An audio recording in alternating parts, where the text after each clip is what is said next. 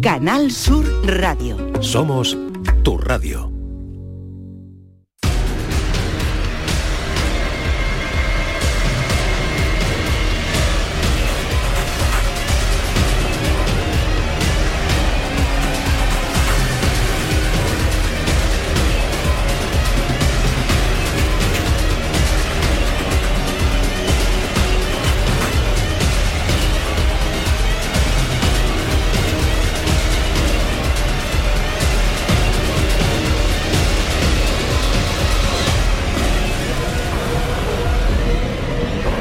La noche más hermosa en Canal Sur Radio.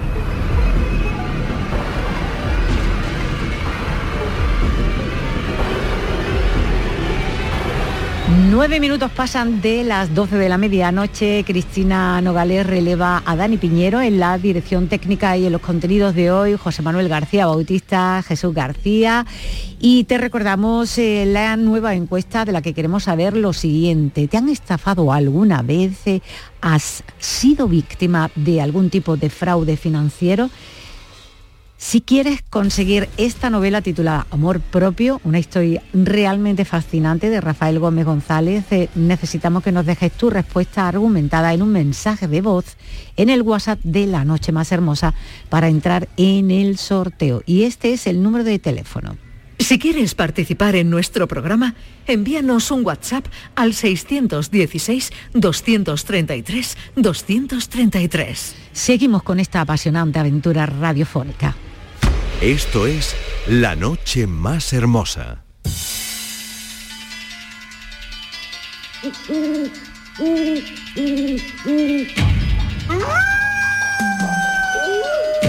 Misterios en el octógono.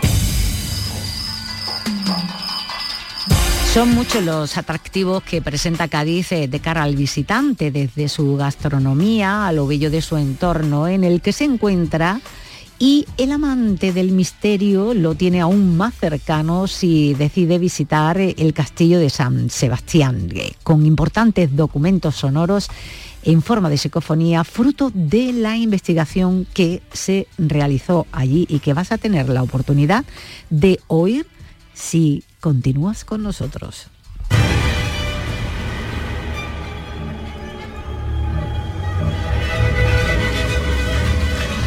Nos ubicamos en un enclave muy reconocido en la ciudad de Cádiz, el castillo de San Sebastián.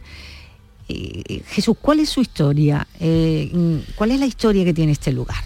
Bueno, este castillo de San Sebastián está ubicado en la ciudad de Cádiz, en, uno de los extremos de la playa de la Caleta.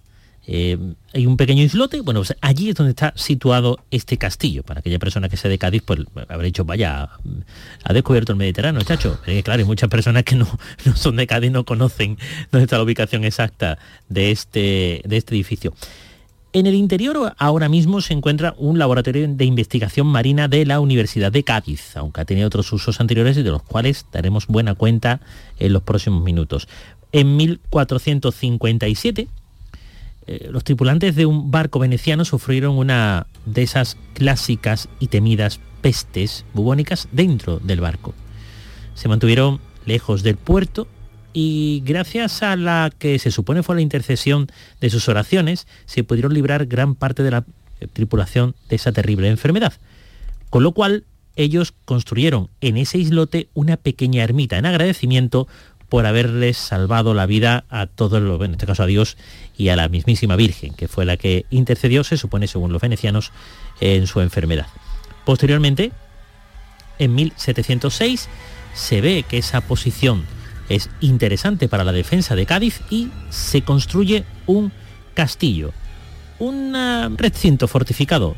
Eh, la planta es irregular, no, no, es, no es un edificio o no era un edificio que pudiera decirse que era una eh, arquitectónicamente eh, equilibrado en cuanto a sus formas. Em, en, el interior, sobre una torre bastante alta, de, origen musulmán, se levantó el actual faro que está allí. Em, esa estructura es una estructura de hierro que fue diseñada por Rafael de la Cerda en 1908, esto posteriormente a la, a la ubicación de esa torre, después se construyó un faro en 1908, y es el único faro con esa estructura que está en nuestro país. Segundo eléctrico en España y con 41 metros sobre el nivel del mar. En 2017 fue restaurado por necesidades obvias de las inclemencias del tiempo y donde está situado también, claro. En 1811 este edificio llegó a ser prisión. Albergó a un marino maltés al servicio de la Junta Insurrecta de Buenos Aires, Juan Bautista Azopardo, y estuvo allí hasta 1815, año en el cual, pues ante una sospecha de posible fuga, porque habría encontrado un resquicio, una, una manera de, irse de allí, fue trasladado a la prisión militar de Ceuta de mayor seguridad. Entre 1815 y 17, el mismo Manuel Antonio de la Cerda, bueno, en este caso el, el, el, Manuel Antonio de la Cerda tenía que ver con el, con el arquitecto, Telesforo y Juan Argüello fueron condenados a cadena perpetua por aquella insurrección del 1811 de Granada. Y bueno, pues eh, eh, hablando de la actual Nicaragua, ¿eh? Luego, se, se fueron trasladados aquí a nuestro país. Luego fueron liberados en aquel indulto de Fernando VII por motivo de su casamiento, en el cual pues indultó a algunos presos, entre ellos estos de los que he nombrado, porque tampoco le suponía, no eran peligrosos, ni muchísimo menos. De hecho, eh, tanto es así que eh, de la Cerda y Juan llegaron a ser primer y segundo jefe, jefe, supremo del Estado de Nicaragua. Telesforo pues falleció durante el cautiverio que sufrió allí en esta cárcel. Por último, en 1860 se construyó un malecón que sirve de unión entre ese islote y el casco urbano y el 25 de junio de 1985 se declaró como bien de interés cultural. Así que imaginaos lo interesante, lo importante de la historia del sitio y lo destacado del mismo. Se trata de un lugar que indudablemente está marcado por la historia, pero José, eh, ¿por qué se dice que está encantado? ¿Qué argumentos hay para afirmarlo? Bueno, el castillo de, de San Sebastián, que es un lugar muy interesante porque fíjate, tenemos una gran cantidad de, historias, de testimonios, sobre todo de relatos, que han venido a acompañar o han venido un poco a, aseverar precisamente que sea un lugar donde ocurren fenómenos extraños, fenómenos paranormales, o cuando menos de dudosa explicación.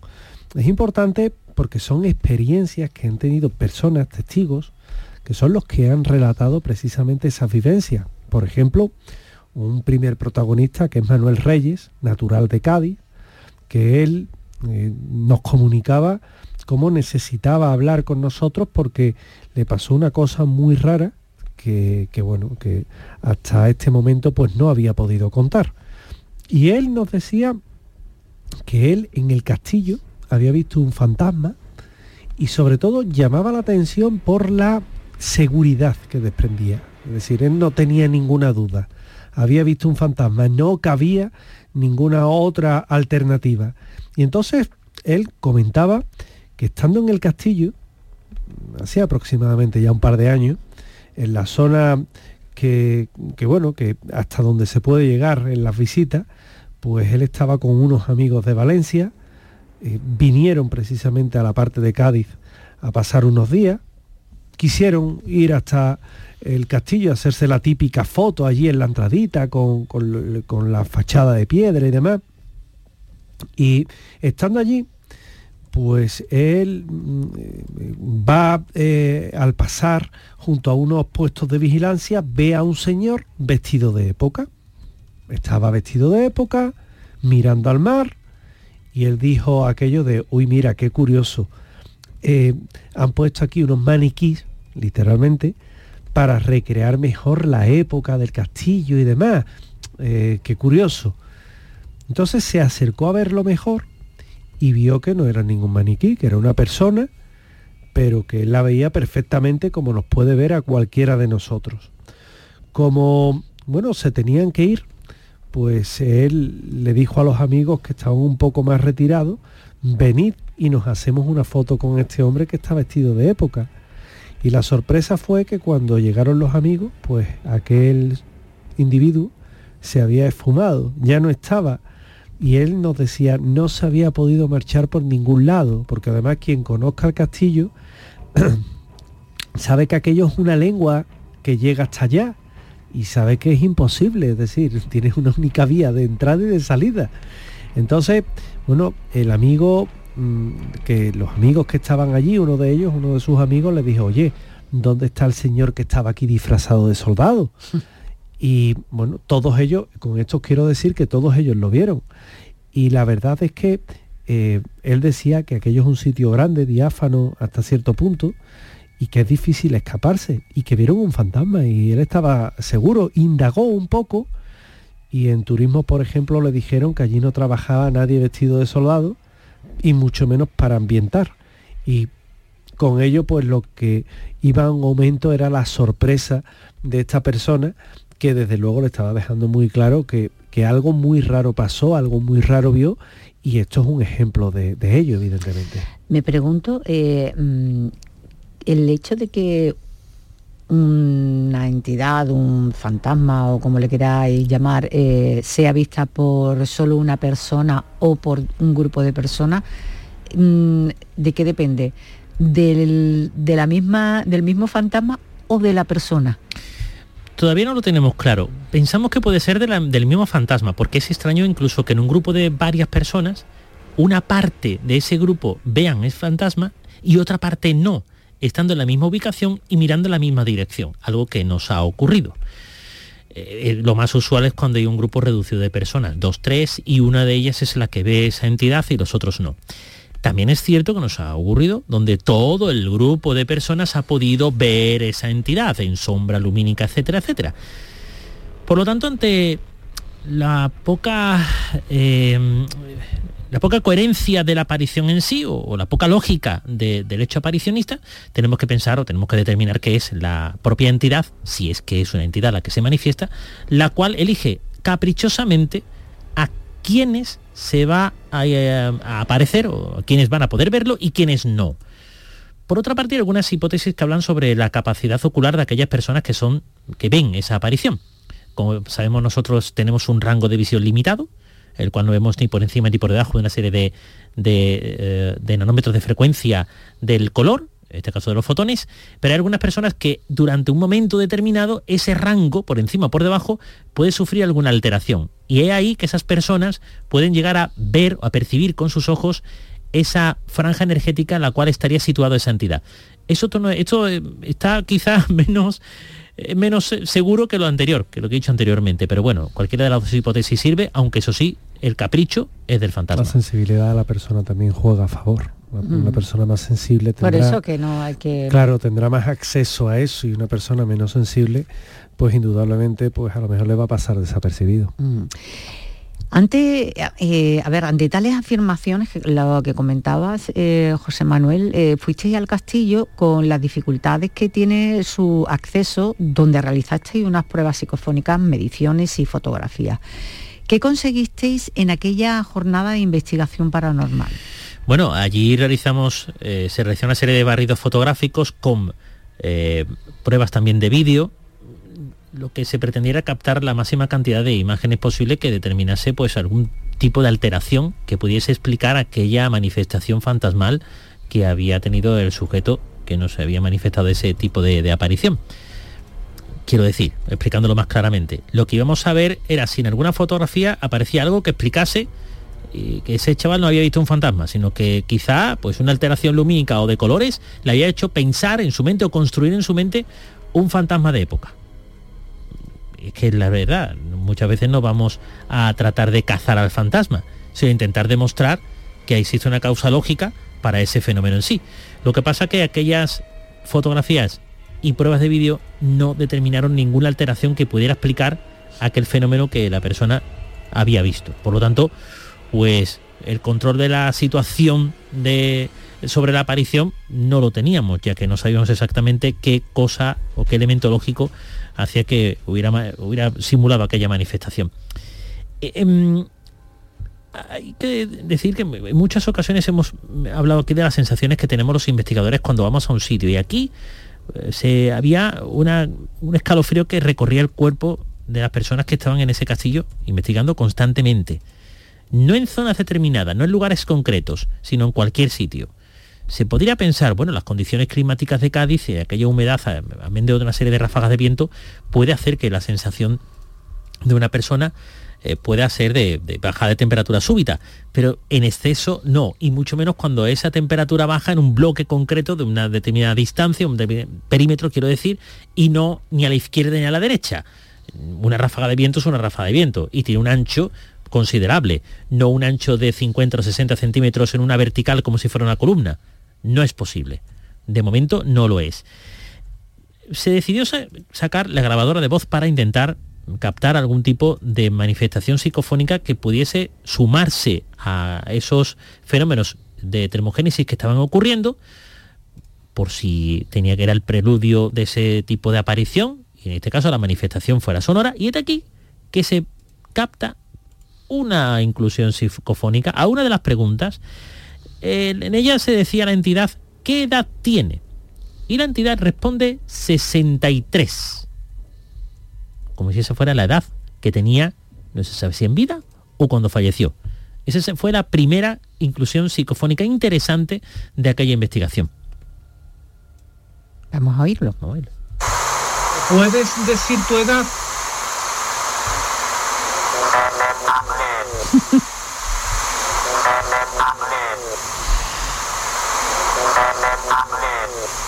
Perdona, no oigo para nada el 63. Lo que yo entiendo es que me maten. Oh, pues... ¿Lo puedes poner otra vez? ¿De verdad que oye el 63? ¿Lo oí el 63? Sí. ¿Puedes decir tu edad?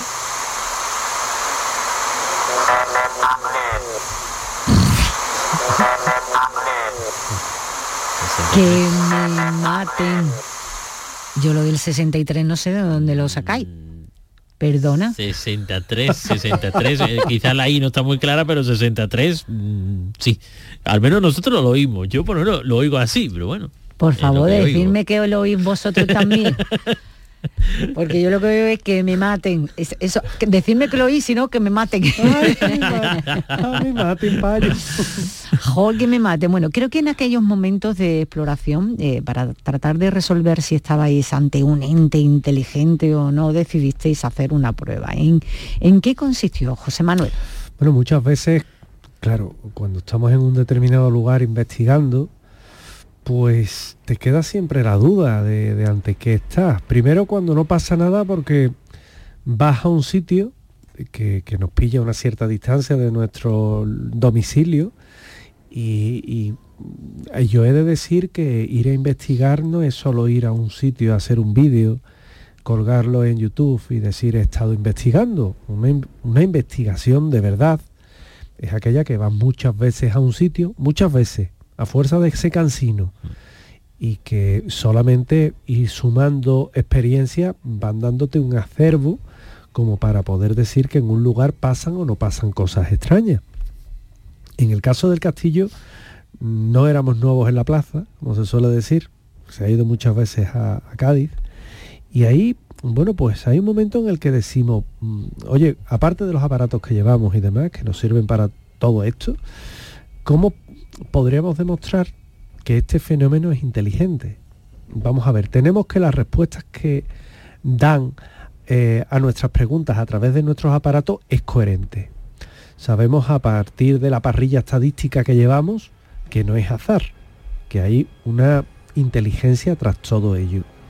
No lo digo yo, además, lo dicen eh, gente que, viene con nosotros que son eh, en muchos casos hasta eh, catedráticos en, física y demás. Y claro, hay una ocasión en la que decidimos hacer una pequeña, una pequeña prueba. empezamos a, escucharse, a escuchar susurros allí que surgían de la nada. Entonces, bueno, mm, encendimos una grabadora y comenzamos a hacer preguntas para tratar de comunicarnos con, ese algo que había allí. Y de esa forma eh, cogimos, cogimos allí entre los elementos que podíamos encontrar en el suelo, eh, cogimos lo primero que había a mano y preguntamos, preguntamos que si, que si le, nos podía decir que teníamos en, en la mano. Y fíjate lo que nos responde Pilar. A ver, porque yo aquí tengo una pequeña duda eh, con el orden de estas psicofonías, porque vamos a ver a oír dos concretamente. Eh, A ver si no me equivoco. Vamos a poner esta, si no, pues Venga. tú la argumentas. Muy bien. Si puedes verme, dime qué tengo ahora en la mano. Ah, es correcto.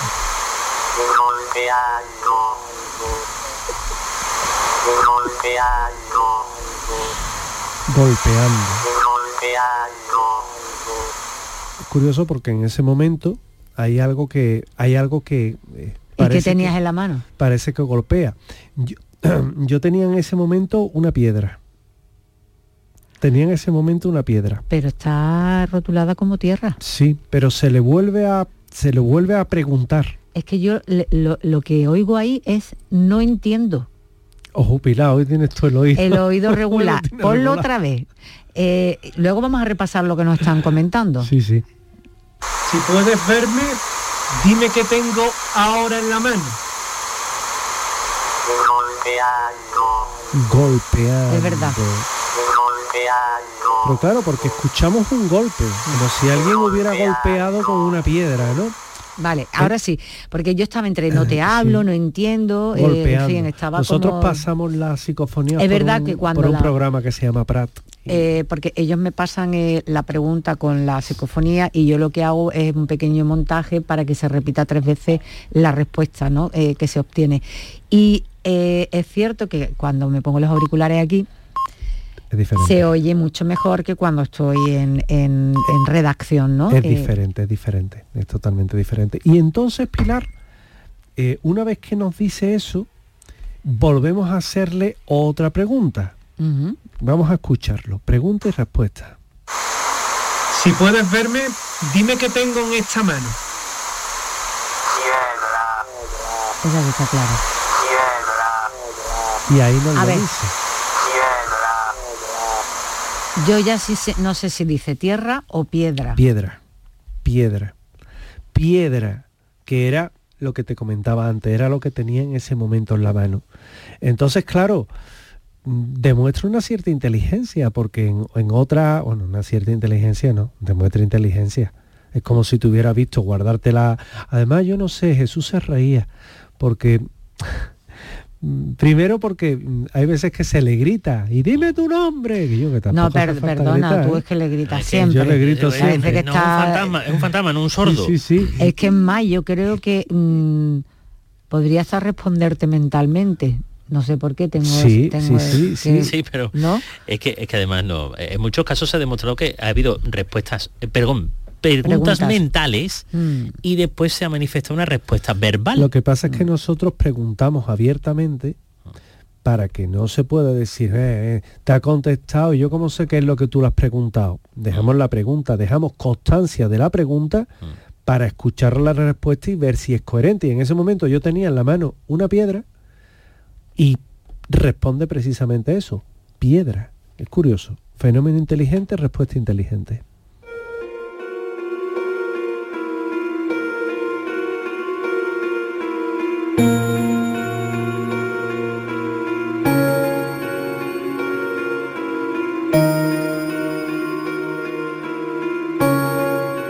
La noche más hermosa con Pilar Muriel.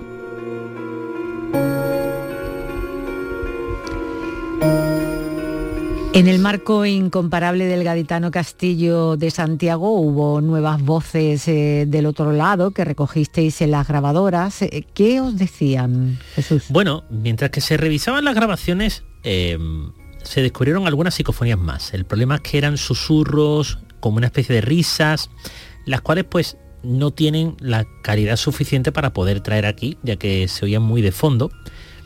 Y algunas de ellas también las hemos descartado porque cabe la posibilidad de que fueran sonidos relacionados con el viento mm, rozando en alguna de las eh, partes de aquel edificio, bien una oquedad, bien las propias piedras, bien alguna esquina, la dirección concreta de una ráfaga de viento. Pero bueno, no dejan de ser extraordinarias. Algunas de ellas desde luego no tienen explicación con el viento. Pero, como digo, son muy tenues, muy alejadas y se necesitaría oírlas con unos auriculares muy, muy, muy pegados al oído para poder percibir lo que dicen esas grabaciones. Sin embargo, eh, la intranquilidad iba en aumento, así como eh, los nervios relacionados con las bajadas y subidas de temperatura constantes que se se sufrían en aquel edificio. Era algo preocupante, porque no le no podíamos saber la procedencia del mismo, no, no, no teníamos una eh, razón lógica que explicase aquella, aquel mare magnum de, de, de subidas, de bajada de frío, de calor, de sensaciones que se tenían de escalofríos en el cuerpo, no encontrábamos ninguna causa física o lógica que explicase todo aquello y únicamente pues pensábamos en la presencia de entidades que posiblemente alterasen en algo eh, el ambiente, el medio ambiente y de ahí que se pudiese sufrir esas subidas y bajadas de temperatura súbitas. Pero eh, hay una, en ese momento hay una grabación en la cual nosotros hacemos una pregunta que dice, ¿cuánto tiempo llevas aquí? ¿Decimos la respuesta o lo dejamos que los oyentes determinen? Ah, yo prefiero que averiguarlo nosotros para ver Venga, que, claro que sí. Pues lo dejamos. Claro que sí. Aunque, aunque yo tengo hoy el oído fino, vamos. ¿Cuánto tiempo llevas aquí?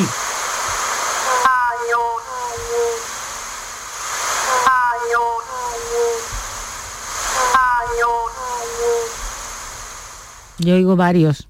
Ah, Bueno, nosotros oímos años.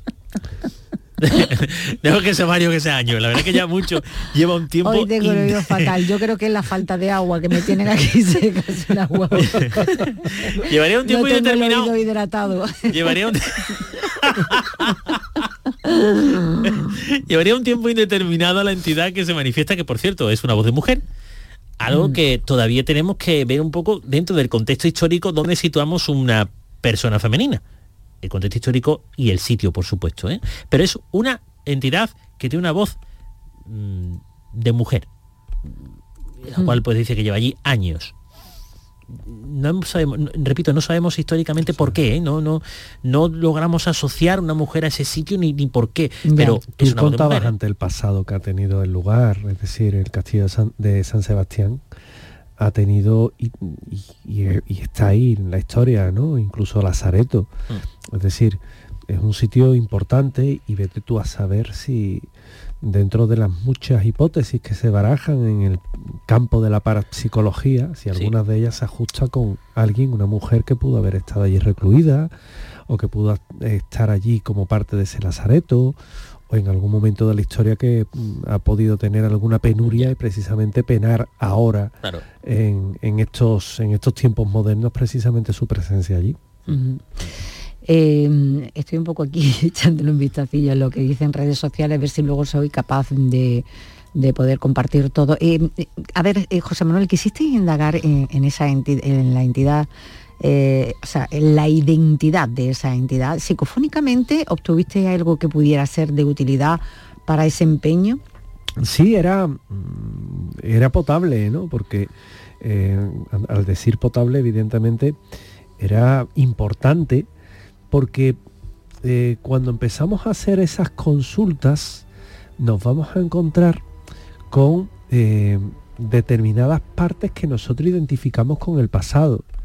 He de recordar, y quiero recordar que en el siglo XV, en el año 1457, en este islote había una ermita, una ermita y que por tanto era eh, también un punto en el que los, monjes solían estar allí y se les solía rezar porque, eh, bueno, eh, fue un barco veneciano, antes lo comentaba Jesús, el que hizo que tras una recuperación de peste, pues oye, eh, se erigiera aquello. Entonces, nosotros dejamos eso, los veamos, simplemente queríamos saber un poquito más eh, quién era esa, esa voz o, cuál era su historia, por un poco tratar de ubicarla.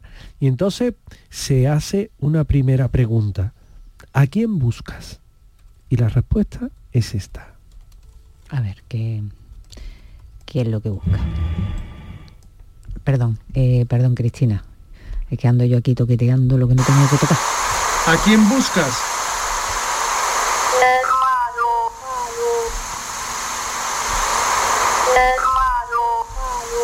Hermano. ¿A quién buscas? Hermano. Entonces, ya te digo yo que estoy fatal. habiendo, ¿qué has entendido tú? Desmayo. Desmayo. Habiendo dado esa respuesta, busca a su hermano, podía ser hermano de hermandad, es decir, de familia, consanguinidad, o podía ser hermano de una orden religiosa, que eso nos cuadraba más. Pero entonces se quiso hacer una segunda eh, pregunta y era si quería que se hiciera algo por él. Y responde esto que vamos a escuchar. ¿Quieres que hagamos algo por ti? Por favor, dínoslo. Es decir, lo entendido. Mis oraciones.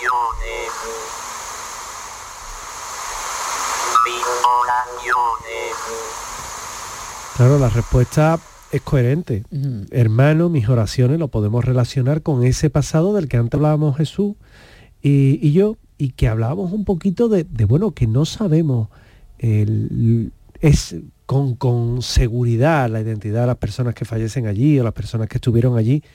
Todo eso son, sí, sabemos una historia general, pero no lo sabemos puntual. ¿Y por qué no relacionarlo? Y fíjate que antes hablaba de una ermita y aquí parece manifestarse la voz de un hermano, un sacerdote, que, que busca a otro miembro de esa congregación y quiere que se le ayude con oraciones. Es decir, es absolutamente coherente. Pues sí, eh, no te voy a llevar la contraria. Eh, Jesús, ¿hay constancia de algún relato mm, que hable, de algún relato más, evidentemente, que hable de fenómenos paranormales en el castillo de San Sebastián?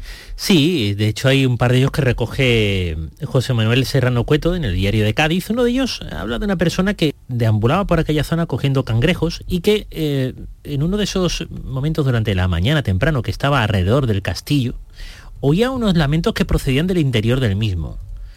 Eso decía él, aunque el, este caso el periodista le preguntaba, decía al testigo, y sí, no, sería a lo mejor una parejita que estaba por allí y decía, no, no, no estamos hablando eh, de gemidos, sino lamentos.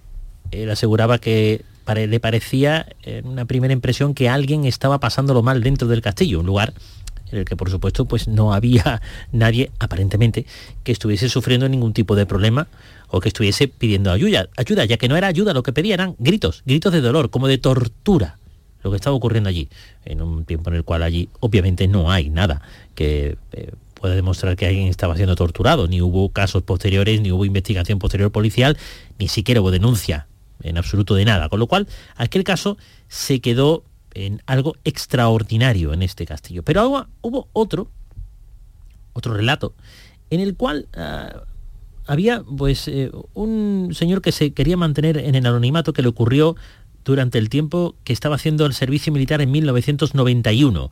Una noche eh, que estaba haciendo guardia, un golpe le sobresalta y lo que va inmediatamente es en una dirección concreta para ver si estaba ocurriendo algo en el acuartelamiento, que era ese puesto militar, eh, que pudiese justificar aquello que pudiera poner en peligro aquella posición. Eh, fue por un lugar concreto, el perro empezó a ponerse nervioso y eh, este hombre salió acompañado de ese perro y de un artillero hacia dirección, como digo, en, ese, en la dirección en la que estaba ese sonido. Él no había entrado nunca en, aquella, en aquel lugar, en aquel pasillo, de hecho estaba a oscuras. Lo que asegura es que en un momento determinado una mano caliente le golpea el hombro y escucha a alguien que no ve, pero que dice, no sigas y date la vuelta. Lo oyó de forma muy clara, aunque no vio quién lo dijo. Ante la falta de presencia, el tacto caliente y la voz, todo eso hizo que en su cabeza explotase y lo que hizo fue ir hacia atrás corriendo asustado, aterrado. Cuando se lo cuenta un suboficial, le dice pues lo que pasó, le acompaña a este en- para reconstruir los hechos por ese pasillo que iba hacia adelante y el suboficial le dice, pues resulta que te han salvado la vida. El chico se dice un poco sombra, pero ¿cómo que me han salvado la vida? Dice, mira, ven, si hubiera sido cuatro o cinco pasos más adelante, hay un agujero en el suelo que no se veía por la oscuridad y debajo una serie de gavillas metálicas de una obra que se estaba realizando. Qué horror. Si hubiera caído, hubiera muerto. Con ¿Y lo cómo cual, lo tienen eso protegido? O sea, en o aquel tapado. momento, en el, el acuartelamiento militar en aquel momento no lo tenían tapado y aquel, aquel pasillo no estaba eh, ni- ni, siquiera cerrado. Con lo cual, aquella persona, si no llega a ser por aquella mano caliente y aquella voz que dijo, no sigas, vuelve hacia atrás, este chico hubiera fallecido en Ya el te acto. digo, y tanto que hubiese fallecido en el acto. Mm, eh, José, en ocasiones también, a indicaciones vuestras, esas voces de nadie piden que se haga algo. Eh, ¿Qué sucedió en esta ocasión?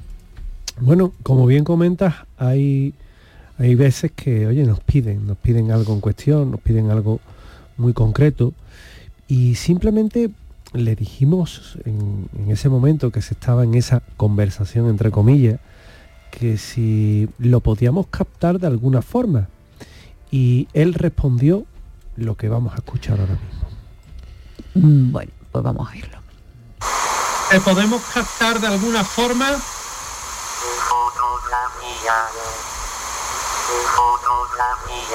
Fotografía. ¿Cómo se nota que ya he bebido un poquito más de agua? Ya, ya, ya está, ya, te repuesto, ya te eh, repuesto, ya ya, ya empiezo a reconocer. Reconoce. Pero claro, entonces le di- con, con la cámara de fotos en la mano, le dijimos, podemos verte en alusión a, oye, hacemos una fotografía y a cambio tú te muestras. Podemos verte y la respuesta también fue con cliente. ¿Podemos verte? No. No, qué bueno, Concluyente, no. qué bueno. Pero claro, fijaos que esto no... Ha habido ocasiones, mm, creo que lo hemos contado aquí en alguna ocasión, y, y yo tengo todavía la foto, en la que un, un buen amigo, Alex, en un sitio haciendo una investigación, mm, dijo eso precisamente, y se le mostró ante sí, y tenemos la foto, de un ser de luz. Vio una silueta con brazo, cuerpo, cabeza, luminosa, delante de él y tuvo la sangre fría de coger el móvil, ¡pum! y hacerle una foto. Vamos, lo tenía en la mano. Ya. Pero le hizo la foto y, y, bueno, hay veces que eso ocurre y buscábamos eso. Buscamos repetir ese fenómeno que, que, bueno, hubiera sido magnífico, ¿no? Y tanto. Pero bueno, en este caso fue el- la propia entidad la que nos dijo que no y como tal hay que respetarlo. Al final de la noche abandonasteis el castillo de San Sebastián llevando las grabaciones capturadas, eh, las pruebas de lo mm, inexplicable que habíais experimentado. A pesar del miedo y la incertidumbre, aquella noche habíais, eh, había sido testigo de, mm, de algo más allá de la comprensión humana, que desafiaba ¿no? todas las leyes de la realidad conocida. ¿Hubo algo que os llamara la atención de- del castillo durante el tiempo que pasaste allí? Muchas cosas, pero podríamos destacar la termogénesis recurrente, incluso mucho más que en otros lugares en los que se haya realizado una investigación. Una variación de temperatura en, en- en enclaves, en, en- cuadrantes concretos, en, en un espacio de 50 por 50, prácticamente en una columna vertical que se pasaba, se atravesaba esa columna vertical y era un frío eh, inexplicable. en otros lugares un calor también inexplicable inexplicable porque no había fuente ni, ni superior, ni inferior, ni lateral que pudiese explicar ese descenso de temperatura o ese aumento de temperatura. Con lo cual eso era un fenómeno desconcertante, una diferencia térmica desconcertante. Por otro lado, una sensación de, de ahogo, de tristeza, de pesar que se manifestaba durante toda la estancia todo el momento, todo el tiempo que se estuvo en ese edificio, durante la estancia en ese edificio, y que tampoco se explicaba, porque no había razón para ello. Estábamos acompañados, animados, en fin, no, no, no había razón para decir, oye, aquí pues, es un, además tampoco es un edificio que evoque tristeza. Hombre, si se conoce un poco el pasado, incertidumbre, pero tristeza tampoco. Y menos como, como se sentía allí en aquel lugar. Con lo cual, también nos mantenía desconcertados. Pero eh, em, antes de que recogiésemos todo el equipo, un par de detalles más, sobre todo porque son suele ocurrir siempre al final este tipo de detalles, la, respuesta a las preguntas quiero decir. Había una de ellas que mientras que estábamos en, más absoluta oscuridad para intentar captar cualquier tipo de sonido o de luz o de fenómeno lumínico, que se le pregunta, ¿me puedes decir dónde estás? Y respondió, no lo digo y que lo averigüen los oyentes. ¿Me puedes decir dónde estás, por favor?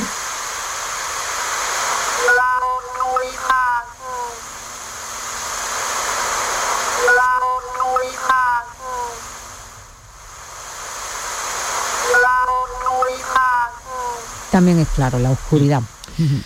Luego, durante esa misma serie de preguntas, eh, se le dice, ¿qué quieres que hagamos? Y yo creo que esta respuesta es bastante tajante y como siempre las que ocurren al final de las investigaciones, ¿eh? donde nos invitan a... ¿Qué quieres que hagamos?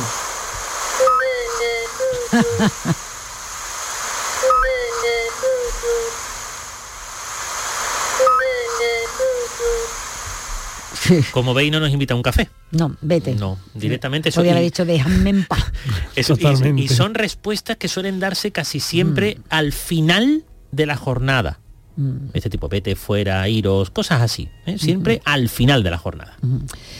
Mm, eh, mm, Una última pregunta, uy, como siempre, regular de tiempo. Una última pregunta. eh, mm, ¿Por qué causa se puede estar manifestando en el castillo de San Sebastián de Cádiz este fantasma? Bueno, lo primero tendríamos que determinar un poco O estos, ¿no? Porque estos fantasmas, exactamente. Eso te iba a decir.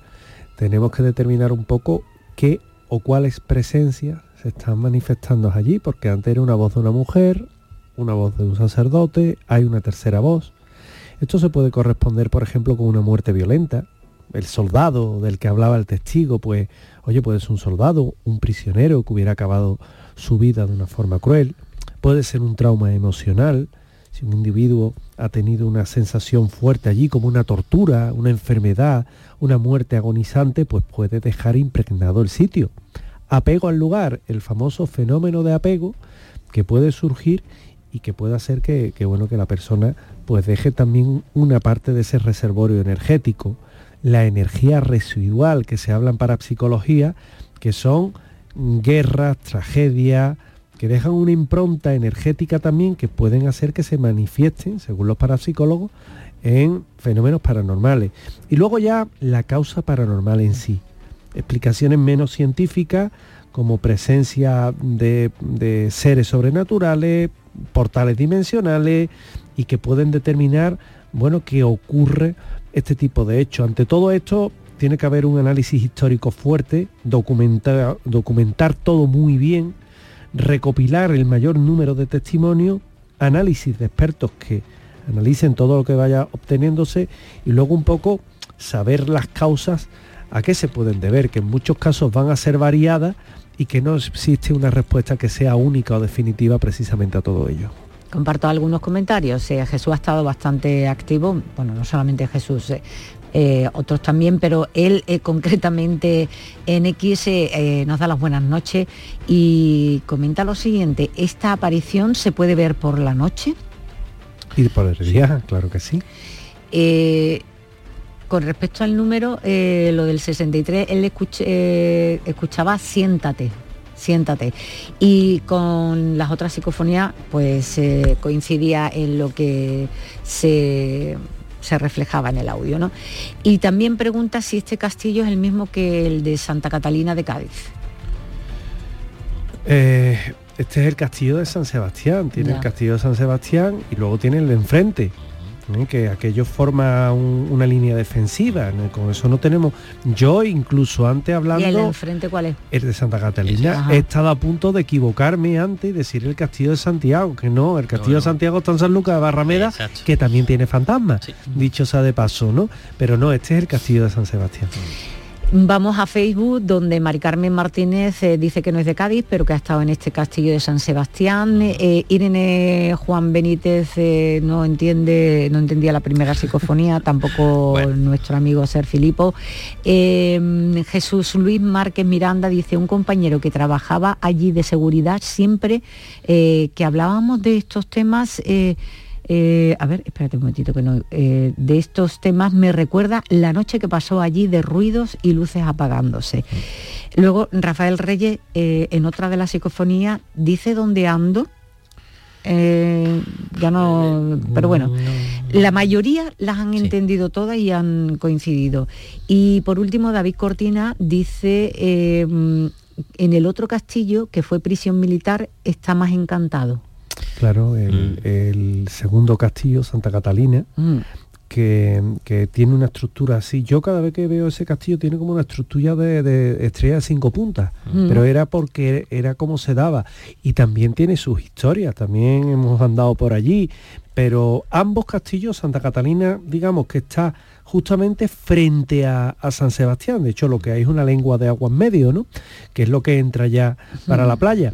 Y, también tiene sus historias de fantasma, por supuesto. En este caso estábamos en el castillo de San Sebastián, una imponente fortaleza que se alza sobre la costa gaditana, guarda entre sus muros ese misterio que ha llamado la atención de los investigadores de lo paranormal y amantes de lo sobrenatural. La presencia de sombras y grabación de psicofonías es un argumento para hablar de un castillo encantado. Si quieres participar en nuestro programa, envíanos un WhatsApp al 616-233-233. Así lo ha hecho mm, esta personita. Buenas noches. ¿Sabéis algo de esto de mi pueblo? Yo vivo en Sevilla, pero nací en Puerto Serrano. Y he oído algunas veces algo por, por los mayores, pero me gustaría saber algo más. Gracias. Pero es que yo ¿Y no sé a qué te es? refieres mm, con esto. Ay, el pueblo lo ha dicho, pero... mm, ¿eh? No- no Puerto. Puerto Serrano, Puerto Serrano creo. Pero claro, eh, yo entiendo que ha, ha oído un podcast y, y no ha hecho la pregunta sin hacer referencia. Claro, es que yo no sé al a qué está haciendo alusión. Entonces necesitamos esa información para que poder lo vuelva a dejar. que- responderte. Claro, si no nos confundimos bastante. Esta es tu noche. La noche más hermosa. Comentarte que el lunes 4 de marzo a las 7 en el Centro Cívico Torre del Agua, en la Plaza Vicente Alexander en Sevilla, hay una conferencia gratuita sobre la importancia de cambiar tu diálogo interior. Estas son nuestras redes sociales. Facebook, La Noche Más Hermosa en Canal Sur Radio. Twitter, La Noche Hermosa. Pues tenemos muchos mensajes. Eh, Rafael Gómez en eh, X eh, dice que desde cuándo la historia reconoce las enfermedades venéreas y cómo hacían, porque la penicilina no llegó hasta los primeros del siglo XX. Pues muchas veces eran remedios caseros que tenían, que eran a base de plantas que precisamente tenían un efecto beneficioso para esas enfermedades. Había suerte también, que lograban superarla y en otras ocasiones pues simplemente aguardaban a la muerte. Eso, realmente cuando había una epidemia poco, poco podían hacer. Un par de horas por delante pondremos en marcha la Spirit Radio mientras que hablamos de la Torre de Londres y vamos a conocer las flores más raras del mundo. Llega la música mm, con Mark Knopfler, elegido por Rafael Ibáñez y criado en Sevilla y Cádiz y nos deja esta mezcla de diversas fuentes eh, como el blues, el rock y el folk. Booming like that.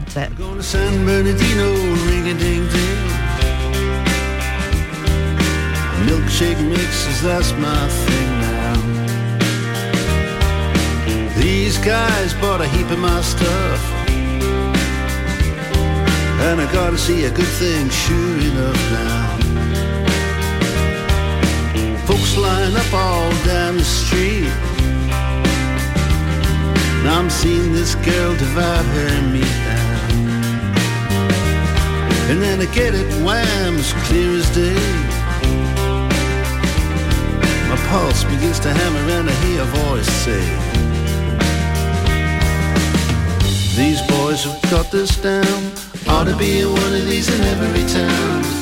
These boys have got the touch. It's clean as a whistle and it don't cost much. Wham, bam, don't wait long. Shake, fries, how do you go?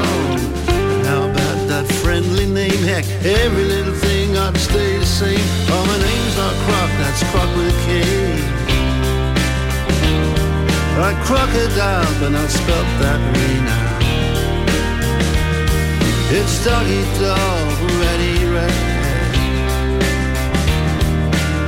Croc style, boom like that.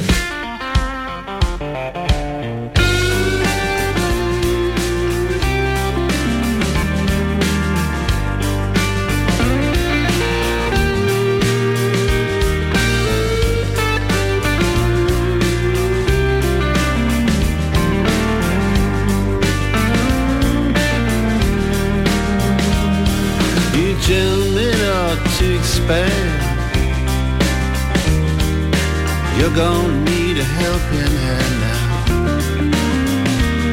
So gentlemen, well, what about me? We'll make a little business history. Well, we build it up I buy him out. But man, they made me grind it out now. They open up a new place flipping meat. So I do too, right across the street. I got the name, I need the town. They sell up in the end and it all shuts down. Sometimes you got to be an SOB. You wanna make a dream reality. Competition, send them south.